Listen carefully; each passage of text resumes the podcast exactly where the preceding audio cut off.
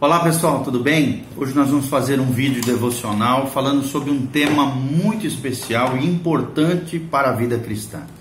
É a integridade. Nosso tema de hoje então é integridade. E nós vamos aprender como viver uma vida completa, inteira, plena no Senhor Jesus. E nós temos como valor fundamental dentro daquilo que nós vamos falar que Deus procura homens e mulheres de integridade, que vivem uma vida santa e que sejam responsáveis perante Deus e diante do corpo de Cristo.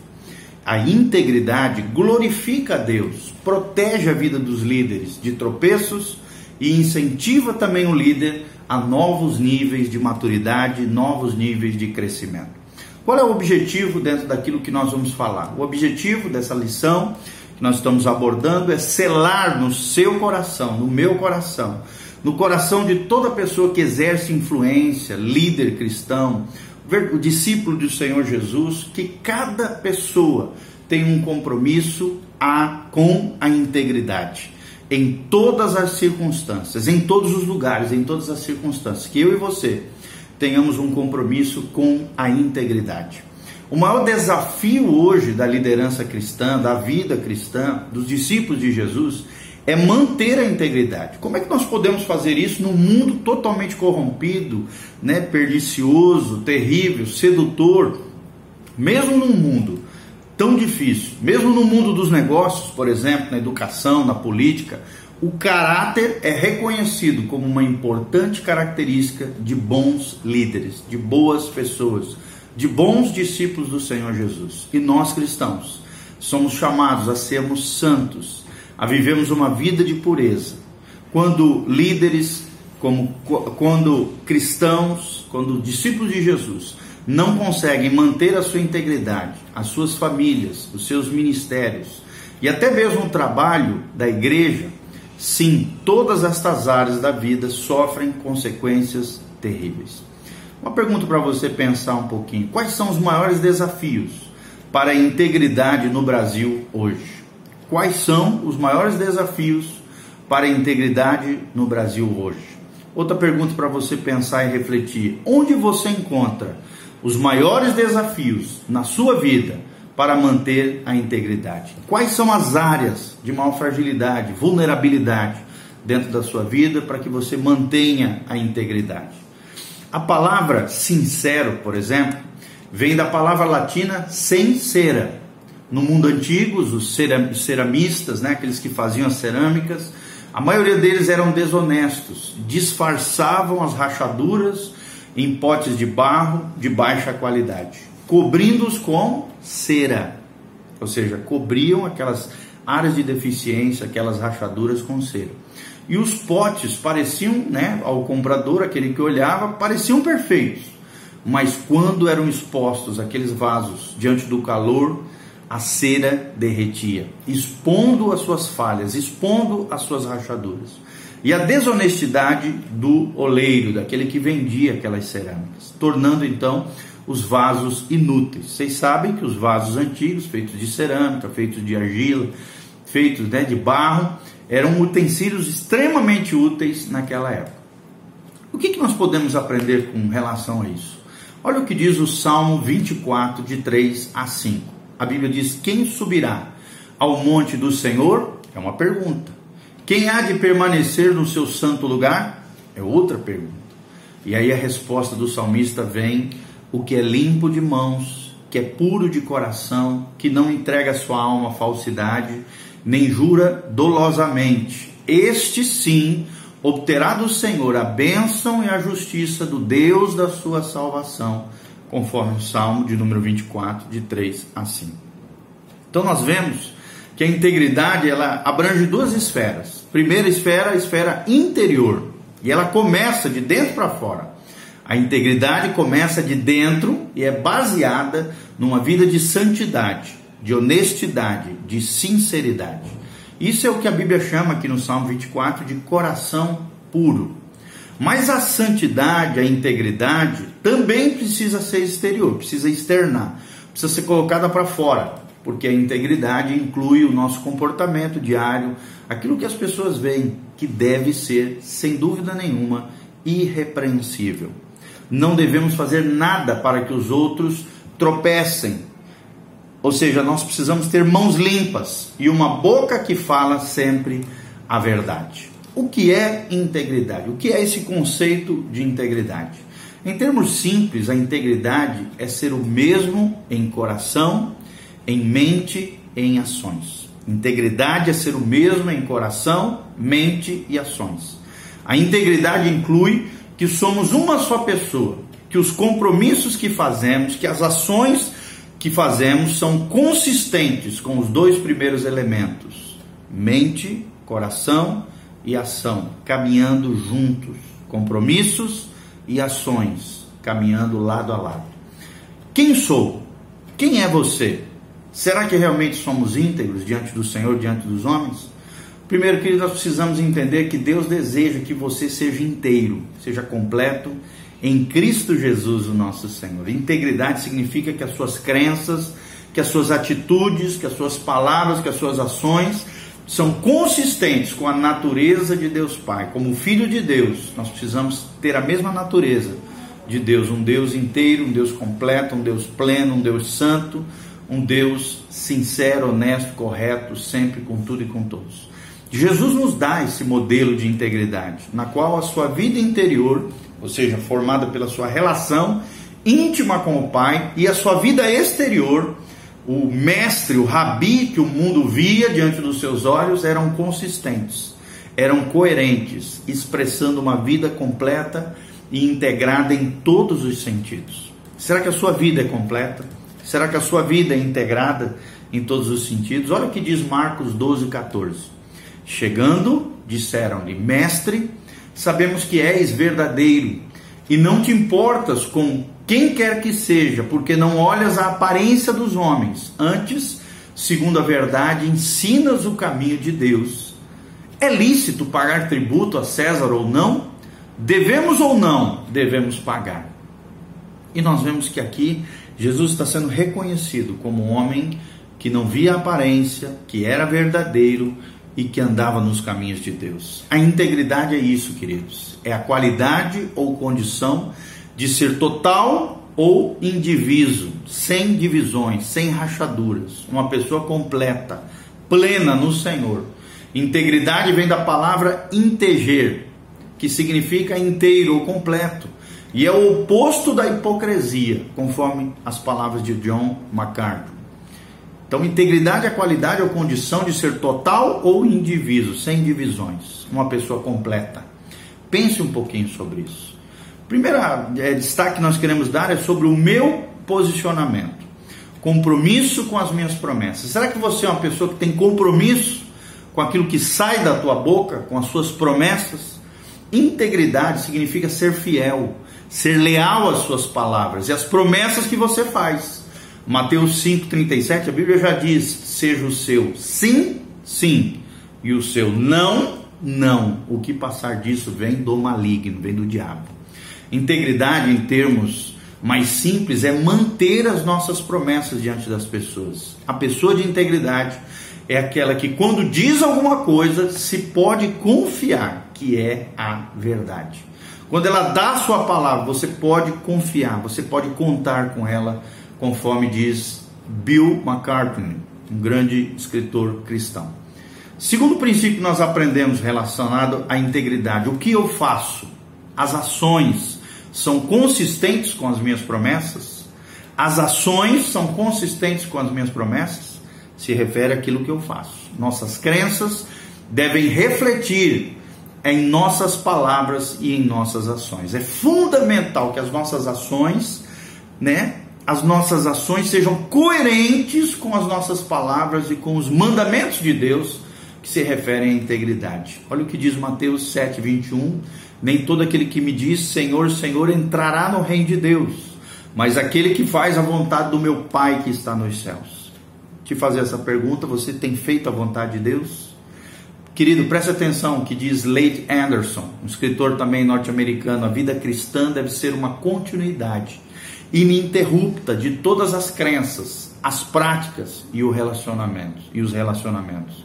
A vida cristã deve ser uma continuidade ininterrupta de todas as nossas crenças, de todas as nossas práticas e de todos os nossos relacionamentos. Deve ser uma vida integrada em oposição a uma vida segregada.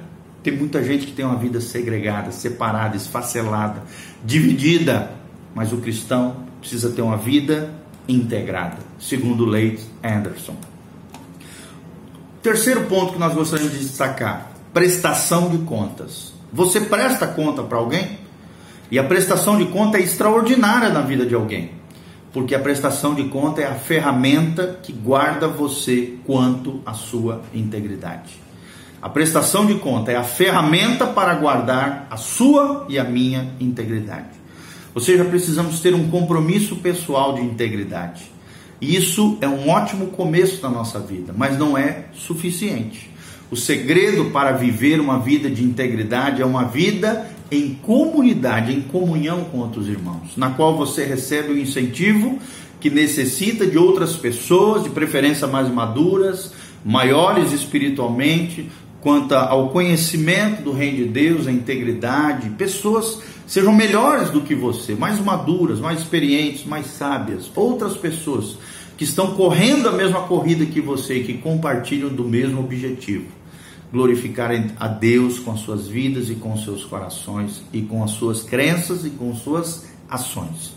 Deus está ciente dos desafios e das lutas que você encontra quando procura transformar a sua crença na integridade de uma vida de integridade. As palavras de Paulo, por exemplo, são tão verdadeiras para nós como foram também para os romanos a quem endereçou a sua carta. No livro de Romanos, capítulo 12, 2, ele diz: Não vos conformeis com este século, mas transformai-vos, metanoia, pela renovação da vossa mente, para que experimenteis qual seja boa, agradável e perfeita vontade de Deus.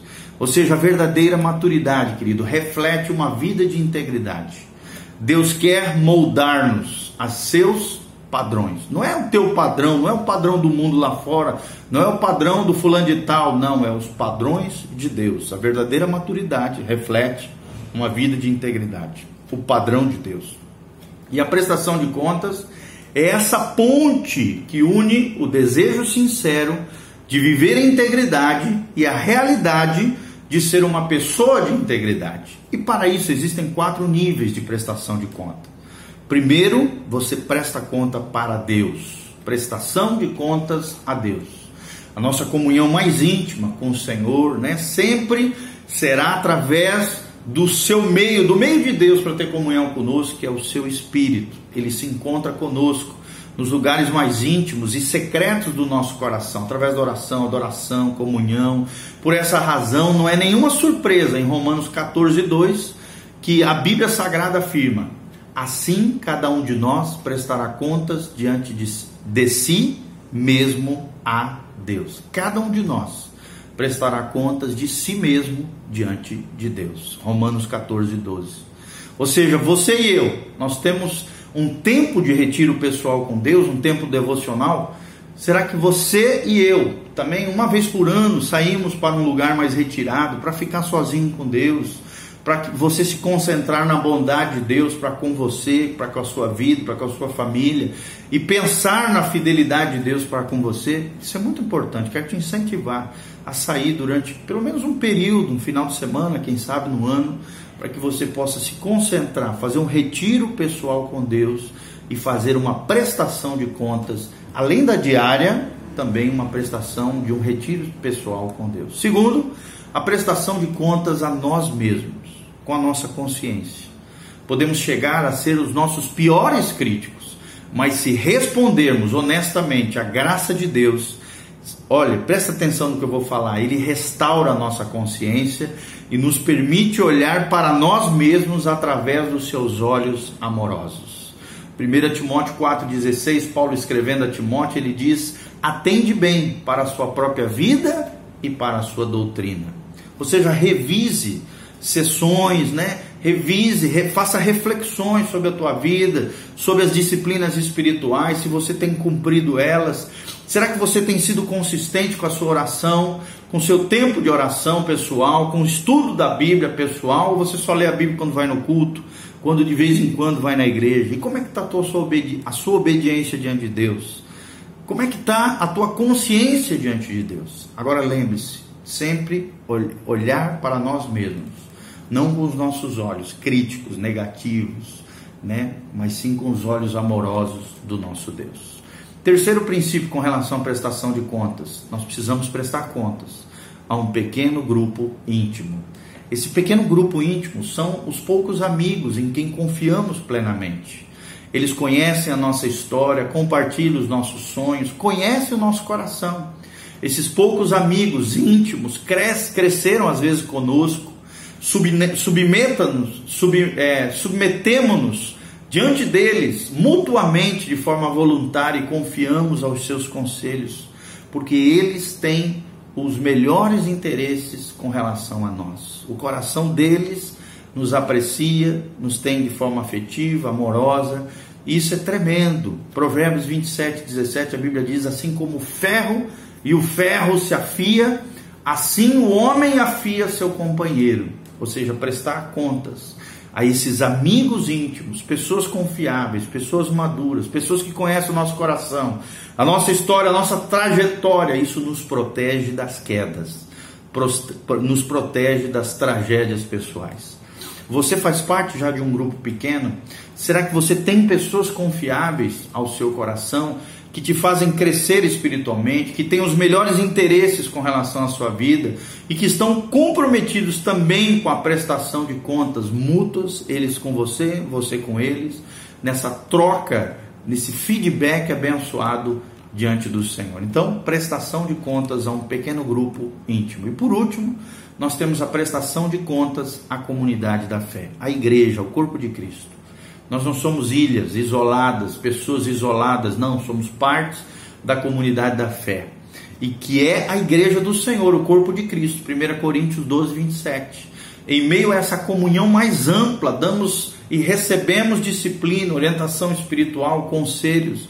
É na igreja que Deus torna possível a prestação de contas mediante um ambiente de graça, um lugar onde encontramos homens e mulheres mais sábios, dispostos a nos dar conselhos, a nos dar apoio e encorajamento, conforme diz Atos 15, versículo 4, tendo eles chegado a Jerusalém, foram bem recebidos pela igreja, pelos apóstolos, pelos presbíteros, e relataram tudo o que Deus fizera com eles. Ou seja, pensa um pouquinho sobre isso. Você se lembra das promessas que fez quando se tornou um cristão? E entrou então na igreja de Jesus?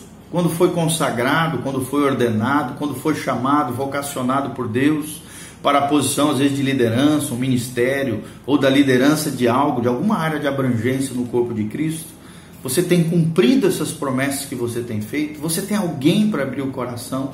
Todos nós precisamos de alguém para abrir o coração. Como é que você pode criar também, você que é um líder, que tem um grupo de pessoas debaixo de você, como é que você pode criar um ambiente de graça, onde exista essa prática da prestação de contas, tanto na sua vida como na vida de outras pessoas. Então, lembre-se um pouquinho sobre isso. Né? Lembre-se de Daniel, por exemplo, um homem íntegro, um homem que tinha integridade na cozinha, que tinha integridade na fornalha, um homem que tinha integridade até na maior das provações que foi a cova dos leões. Então pensa um pouquinho sobre isso, analise tudo isso e lembre-se que você pode, independente do lugar, você pode manter a sua integridade. A história de Daniel demonstra que ele estabeleceu suas convicções, mesmo em circunstâncias difíceis da sua vida. Isso não fez com que as suas decisões, os seus princípios diante de Deus fossem abalados. Como líderes que querem influenciar, que querem melhorar o mundo que está tão corrompido, decaído, com circunstâncias que nos desafiam, desafiam nossa integridade diariamente, nós temos a oportunidade, por Deus, de ter um impacto forte, tanto na nossa vida como na vida das pessoas que estão ao redor e nas próximas gerações. Um impacto forte, duradouro, se selarmos em nosso coração esse compromisso com a integridade. O desafio da integridade é grande, eu sei, para todos nós, mas busquemos de Deus juntos ajuda do céu e tomemos as medidas necessárias para permanecermos homens e mulheres fiéis a Deus, líderes segundo o coração de Deus, ministros de Deus e que você permaneça em integridade diante do Senhor. Amém? Compartilhe com outras pessoas esse vídeo, que a graça de Deus venha sobre a tua vida e que a integridade faça parte da sua vida, da sua história, da sua trajetória diante de Deus. Que Deus te abençoe, que o Espírito Santo venha sobre você, que Deus te capacite. Busque alguém para abrir o coração e que a graça de Deus venha sobre você. Amém e amém.